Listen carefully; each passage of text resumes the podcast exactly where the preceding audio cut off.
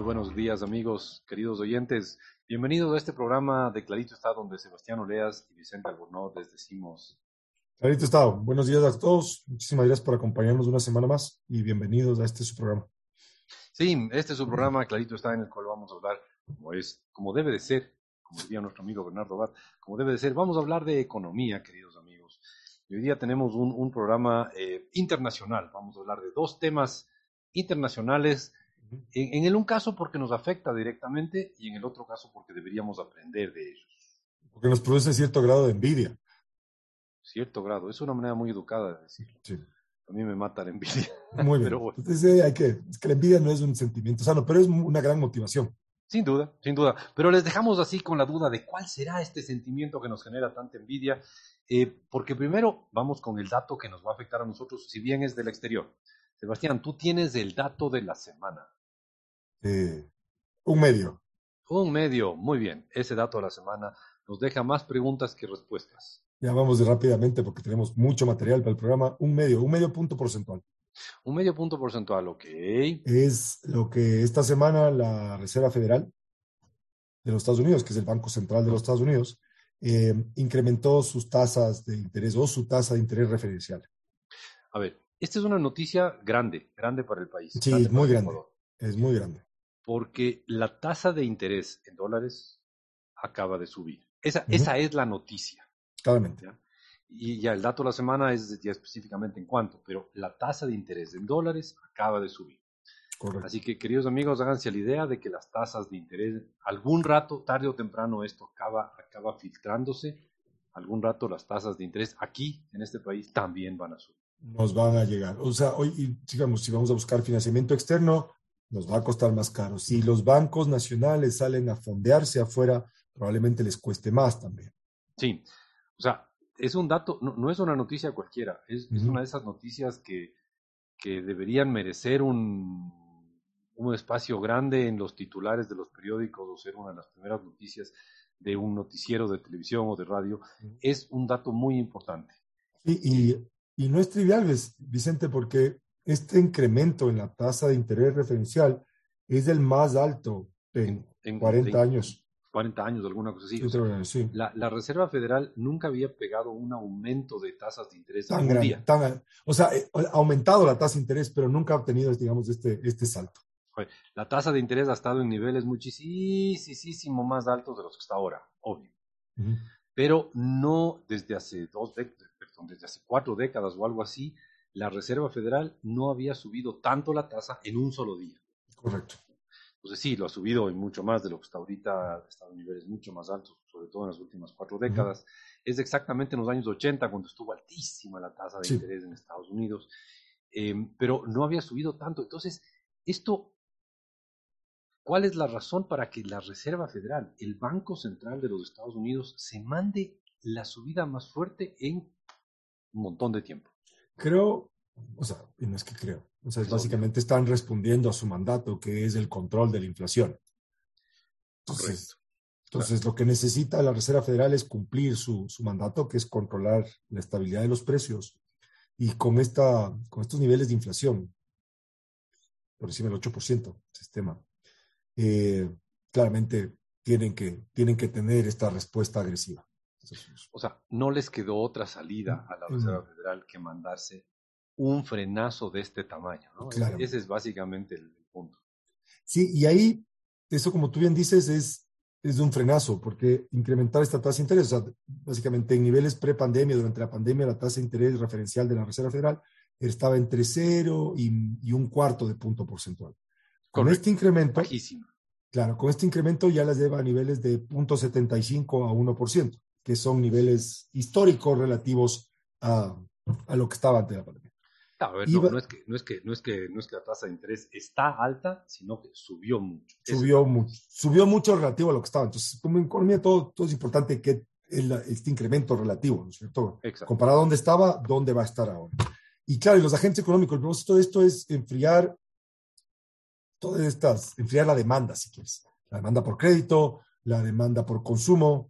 Eh, eso, quieres enfriar la demanda. ¿Quieres enfriar la demanda para lograr Para tratar de frenar o desacelerar el incremento en los precios. Sí. A ver, es importante resaltar, la, la inflación en Estados Unidos no, no, tenemos todavía cómo cerró abril, pero el mes pasado la inflación en Estados Unidos cerró en 8%, el mes de, mar, de, marzo, ¿no? Cerró en 8%, que para un país como Estados Unidos es una cosa astronómicamente Monstruosa. alta. Nuevamente, desde hace más o menos cuatro décadas no habían tenido una inflación tan alta como esa. Y justamente para bajar esa inflación es que hace cuatro décadas también algún rato aplastaron duro el freno, que fue subir la tasa de interés en medio punto, en un, de una sola, en un solo plumazo. La típica es que subían en un cuarto de punto la tasa uh -huh. de interés en Estados Unidos y se mandan medio puntote. Exactamente. Ahora, esto va a tener eh, efectos en Estados Unidos, en el resto del mundo y obviamente para nosotros. En Estados Correcto. Unidos creo que tiene, tiene el efecto que dices tú, enfriar la economía. El objetivo es que claro, la, gente, la gente y las empresas compren menos y si la gente compra menos, pues habrá menos demanda y cuando, uh -huh. al haber menos demanda los precios deberán o estabilizarse o bajar. Esa es la teoría atrás de este aumento de tasas de interés. Correcto. Pero eso tiene dos efectos adicionales para nosotros. El uno es que cuando sube la tasa de interés y los Estados Unidos compran menos, entonces también van a comprar menos camarón, menos banano, menos, menos de todo eso que vendemos alrededor del mundo. Y sobre todo, así no les vendamos a ellos, va a haber menos demanda de petróleo, de camarón, de, de flores, de, de pescado, de, banano, obviamente, y eso, como va a haber menos demanda, puede ser que los precios de muchos de nuestros productos se vean afectados. Los, el precio del petróleo estaría más alto si la tasa de interés fuera más baja y viceversa. Y no solamente eso, sino que cuando tienes este incremento en la tasa de interés en dólares, tener posiciones en dólares se vuelve más atractivo. A ver, eso es importantísimo, porque ese es el segundo lado por donde nos golpea. Claro, y ahí seguramente alrededor del mundo el dólar va a volverse más atractivo, la demanda por dólares aumenta y hace que el dólar se aprecie con respecto a otras monedas. Y Entonces, resulta que nosotros vendemos nuestras exportaciones en dólares, nuestras exportaciones en dólares serán más caras. Ese es el otro lado feo del tema. Uh -huh. Ese es el otro lado feo del tema. O sea, si usted tiene, me, me invento, pesos colombianos eh, y dólares, y ve que la tasa de interés en dólares sube, entonces va a mover un poco de sus pesos colombianos, los va a cambiar por dólares y va a poner su plata, la va a colocar en dólares. Uh -huh. Eso es obvio. Si es que usted hace eso, está vendiendo pesos y comprando dólares. Y si usted vende pesos y compra dólares, entonces el peso cae de precio y el dólar sube de precio. Básicamente, demandas más dólares, se incrementa la demanda por dólares, sube el precio del dólar, básicamente. Y eso significa que las cosas colombianas se van a volver más baratas para los ecuatorianos. Ok. Pero también significa que las cosas ecuatorianas se vuelven más caras en, en Colombia y se vuelven más caras en Europa. Uh -huh. En el último año el, el, euro ha caído también un 15% o alguna cosa así. Igual dólar, ¿no? Una, una, una, cantidad importante frente al dólar. Entonces lo, lo, ecuatoriano se ha vuelto caro en Europa. Y lo, y lo europeo se ha vuelto barato en el Ecuador. Y lo mismo pasa pues con Colombia, con Perú, con Chile. Chile ha tenido una fuerte devaluación y con esto la cosa se va a empeorar. Entonces a nosotros nos golpea por dos lados por el enfriamiento, por tres lados, perdón. Por la tasa en sí, porque tenemos el dólar como moneda, por el enfriamiento de la economía de Estados Unidos y porque el dólar se fortalece frente a otras monedas. Entonces no es una noticia cualquiera. ¿eh? No. Esta es una noticia grande e importante para el Ecuador. Entonces, si bien es una, un, un, tema que pasó en Washington DC, que no sé, al ojo estará a unos 5.000, 8.000 kilómetros de distancia de nosotros, es un tema que nos sí. afecta clara y evidentemente y creo que por eso hay que resaltarlo e insistir que el aumento de las tasas de interés tarde o temprano nos va a golpear a los ecuatorianos. Es así, Vicente. Y con este dato, amigos, nos vamos y volvemos con un tema que no nos afecta tan de cerca, excepto que nos produce una profunda envidia. Exactamente. Ya volvemos con envidia. Pero antes de irnos, amigos, yo sí quisiera decirles que para nuestra gran alegría, queridos amigos, ustedes nos pueden escuchar bueno, probablemente lo están haciendo, en radios en cinco importantes ciudades del país. Estamos en Babahoyo los viernes a la una y media de la tarde en radio I99, 98.9 FM. Estamos en Riobamba los viernes a las 9 de la mañana en radio EXA, 89.7 FM. También estamos en Cuenca los domingos a las 7 de la mañana en La Voz del Tumebamba, 102.1 FM y 1070 AM. Estamos también en Guayaquil, para nuestra gran alegría, los viernes a la una y media de la tarde en radio I99, 98,9 FM. Y estamos en Quito los viernes a las 9 de la mañana en Radio Democracia 920 AM y en Radio EXA 92.5 FM. Y estamos muy, muy contentos de poder llegar a ustedes en estas cinco ciudades y volvemos llenos de envidia en un momento.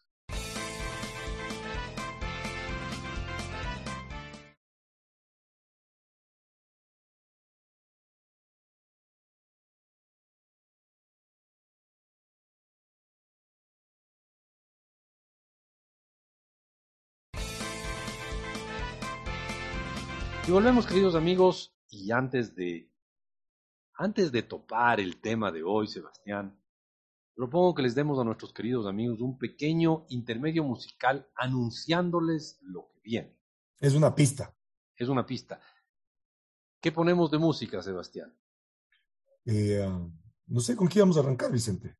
Teníamos tres temas. Sí, tenemos entonces, vamos a poner un tema que va a demostrarnos que estamos hablando de un país muy multicultural. Vamos a, vamos a ubicarnos geográficamente. Vamos a ubicarnos geográficamente con un país muy multicultural y escuchemos música que se la conoce como música aborigen de ese país.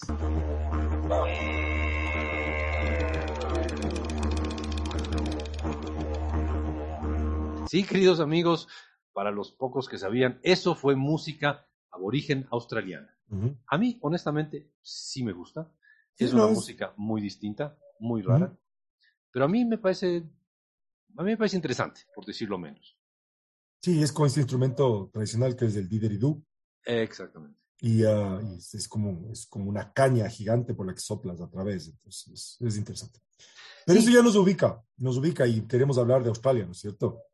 Un país extremadamente interesante. Y yo sé, yo sé, Australia está mucho más lejos. Está, está lejos. 15 mil kilómetros de distancia de este país. Yo sé, yo sé, pero lo que pasa es que los australianos algo han hecho en su economía que la manejan muy bien. Y eso lo expresamos con la debida eh, envidia. ¿Para qué, ¿Para qué usar otros términos si es que ese es el término adecuado? Lo expresamos con la debida envidia.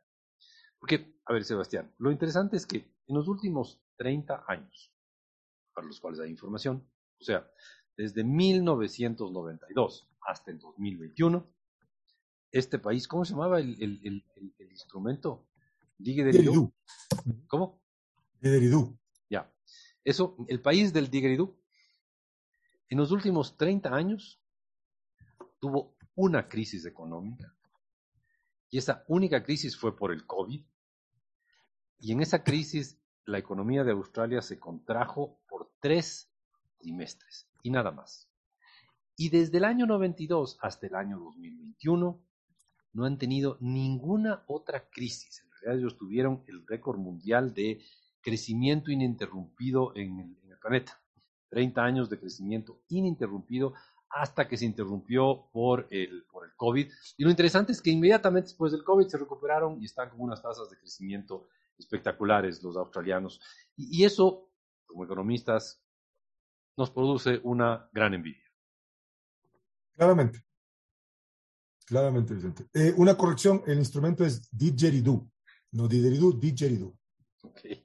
Ok. Y de, y de Quito y de Quito a Sydney, Australia, hay 13.599 kilómetros. Es lejos. Ok, está lejísimos. Pero, y si topamos el tema, la verdad, la economía australiana no es que esté muy, muy cercana a la nuestra, no es, no es que nuestra no, no, dependa de Australia, no. Pero eso de tener una economía que durante 29 años creció sin parar, y que solo se paró por tres trimestres por el COVID, la peor crisis de la economía mundial que se tenga memoria, eh, que paró al, al, crecimiento australiano y que enseguida se recuperaron, eso es algo que realmente nos genera una muy, muy profunda envidia. Para ser exactos, tuvieron 113 trimestres ininterrumpidos de crecimiento. Un montón. ¿Ya? Entonces, ese es el dato de, es el dato de Australia de cómo en, en 30 años tienen una recesión corta.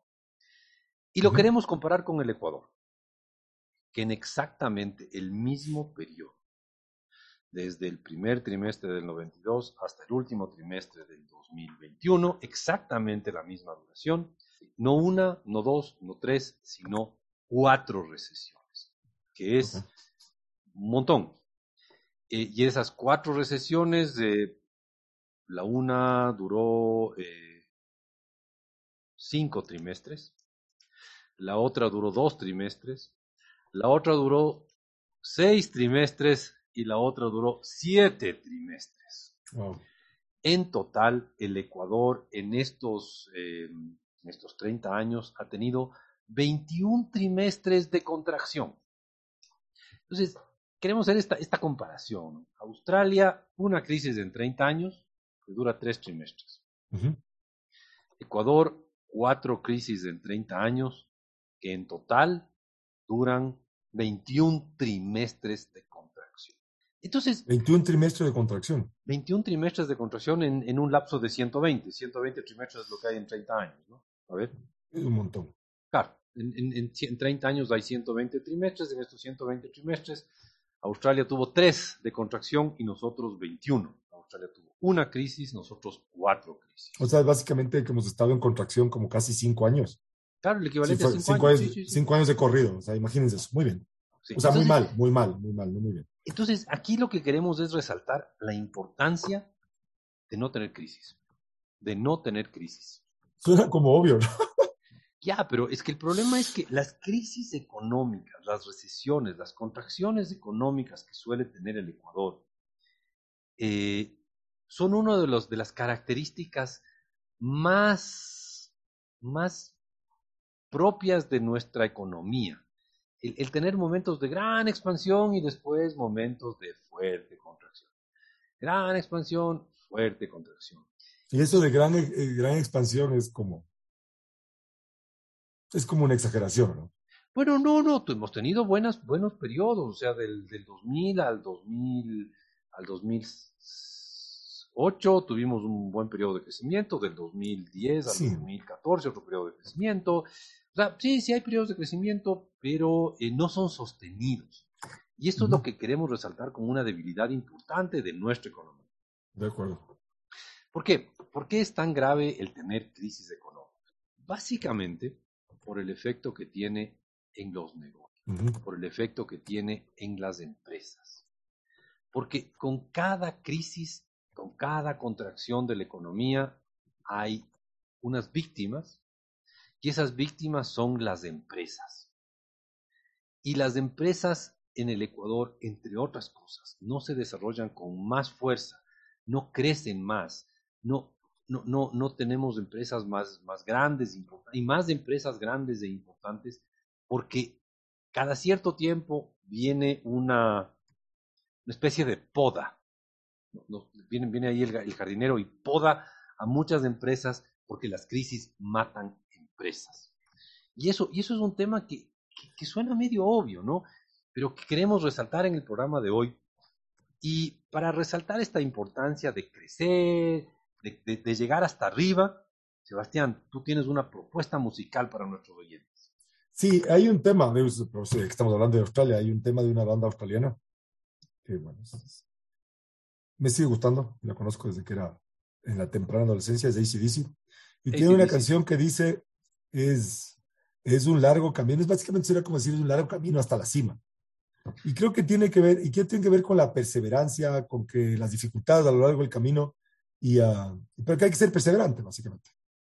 Y la canción dice, es un largo camino si es que tú quieres hacer rock and roll. Ok. Pero también si quieres hacer buena economía es un largo camino. Y este momento les dejamos, queridos amigos, con ACDC y, ¿cómo es el nombre en inglés? It's, a long, way, to, the, rock, to the top if you want to rock and roll it.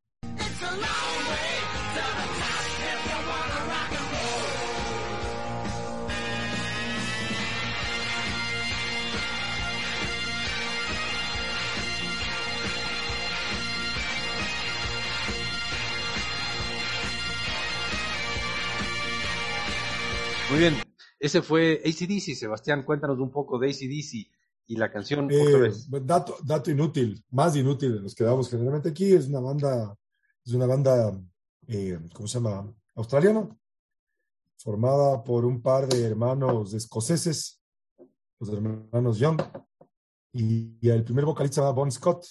Pero, pero crecieron y vivieron en Australia, ¿no? En Australia, claro. Eh, bon Scott, primer vocalista, muerte trágica en el año 81, 80, 81, si no estoy seguro, no estoy muy seguro. y ahí reemplazado por un vocalista que se llama, el vocalista actual que es Brian Johnson. Perfecto. ACDC, ACDC grupo australiano que nos habla de lo difícil que es llegar hacia... hacia Siguen tocando, ojo. El año pasado lanzaron un disco y ya están bordeando los 75 años y entonces han sido perseverantes, digamos, en su, en su oficio. Ya, ahora, ACDC nos dice que hay que, hay, que, hay, que esforzarse por llegar hasta la cima del control, pero para llegar a la cima económica también. Pero las empresas deben perseverar, obviamente, para llegar a la cima. Pero si es que de tiempo en tiempo viene una, una máquina cortadora de césped y corta a todos los que han, que han salido para arriba, esa máquina cortadora de césped se llama crisis, entonces las empresas tienen serias trabas y limitaciones para crecer y llegar hasta la cima. Y, estas, y, eso, y eso, la cortadora de césped quizás es una mejor, mejor imagen que el podador, que viene y destruye lo que está creciendo.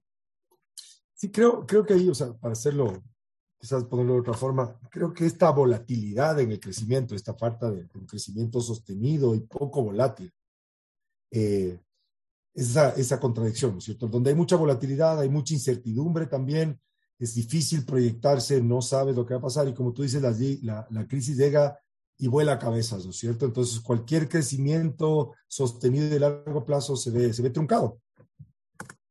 Claro, a ver, em, y, esto, y esta volatilidad es, es, el tema, es el tema grave. A ver, Australia en estos 30 años nunca creció mucho más del 5%. Nunca llegaron a, a superar el 5,5% de crecimiento anual. Pero nunca tuvieron crecimientos negativos, excepto estos tres trimestres de la pandemia. ¿Ya? Mientras tanto, el Ecuador tuvo crecimientos que llegaron a superar, que llegaron al casi el 10% anual en los mejores momentos del segundo boom petrolero hacia, hacia el 2008. ¿Ya? Y en el 2011 también tuvimos crecimientos del 9% anual. No son malos y hemos tenido crecimientos muy importantes en ciertos momentos. El problema es que después de esos crecimientos, viene la cortadora de césped y nos poda y nos poda a las a las unidades dedicadas a producir y destruye muchas empresas. Y vamos a entrar un, poco más a ese, a ese tema eh, y vamos a tenerles más música australiana en este programa especial, luego de una, de una corta pausa. Pero antes de irnos a esa corta pausa, yo quisiera insistirles a ustedes que gustado este programa y quieren seguir conectados con nosotros, pueden contactarnos en nuestro Twitter. Nuestro Twitter es arroba clarito está, sin acento en la app. Eh, no, eh, sí, y, sobre todo no se olviden que Twitter es la red social que no colapsa. Y además... Y además pueden encontrarnos en nuestra página web www.claritoestá.com. En este Sin acento obviamente, en este caso. Sí, y ahí en, nuestro, en nuestra página web www.claritoestá.com podrá encontrar nuestros programas pasados, los más antiguos de hace más de 10 años. Volvemos en un instante.